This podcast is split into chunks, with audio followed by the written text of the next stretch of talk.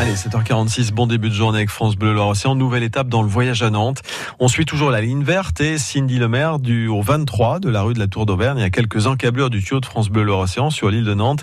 C'est Eva Jospin, sculptrice, qui signe le passage, une treille de cordes et de métal, une œuvre euh, qui a bénéficié d'un financement privé dans le cadre d'un programme immobilier. Quand moi je suis arrivée ici, il n'y avait euh, bah, rien. Donc euh, il y avait juste bah, des immeubles autour et une distance. Et il fallait imaginer que l'œuvre allait être là.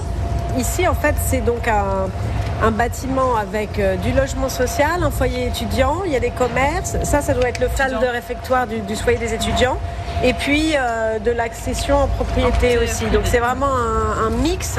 Voilà, c'est un projet euh, qui n'avait pas une grosse enveloppe au niveau de la construction. Donc l'architecte Brigitte Métra a essayé de donner le plus de choses possible, mais c'est une construction, justement comme c'est du logement social et de l'accession à la propriété pas très élevée, on n'est pas dans des gros budgets de construction. Quand j'ai commencé à voir les plans, on a fait une maquette et tout ça à l'atelier pour essayer de comprendre où on allait se mettre. Et c'est vrai que j'ai remarqué tout de suite qu'il y avait ces deux grandes entrées qui pouvaient être potentiellement des lieux pour accueillir mon œuvre. Donc tout de suite, j'ai pensé qu'il fallait intervenir à l'intérieur du passage. Pareil, pas sur les murs, parce qu'en effet, il y a beaucoup d'ouvertures, etc.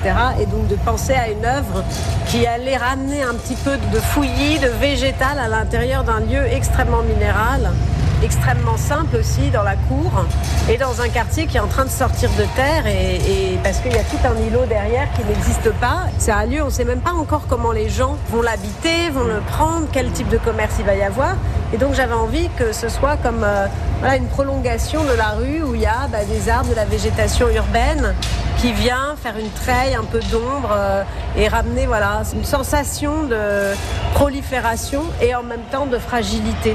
Donc l'œuvre euh, en elle-même, les détails sur l'œuvre, en gros, euh, il y a de la corde, des fils, ce sont des fils de lin coloré entourés de laiton ou de cuivre. Après, je les ai travaillés en, en tissage, donc c'est que du tissage qui sont armés en fait avec, ces, avec le laiton et le cuivre qui étaient enroulés sur chaque fil. Et puis il y a des, des petites chaînettes, des feuilles de laiton cuivre qui ont déjà noirci puis qui vont verdir. Après, on a travaillé avec un mateloteur pour apprendre à faire des épicieux, des nœuds des nœuds d'arrêt pour que tout tienne. Parce qu'en fait comme c'est qu'un travail en cordage il faut que ça bouge pas. Donc il y a eu une tempête il n'y a pas longtemps tout a tenu et que rien ne s'envole et que rien tombe sur les gens et que rien ne s'altère et rien ne bouge et, donc euh, il y a des centaines je sais pas combien en fait c'est fou de nœuds partout des nœuds spéciaux de marins qui vont pas se défaire quoi, pour que l'œuvre reste dans le temps et voilà, ce passage, cette œuvre pérenne d'Eva Jospin est visible au 23 rue de la Tour d'Auvergne sur l'île de Nantes tous les jours de 10h à 19h. Plus d'informations sur le site levoyageanantes.fr.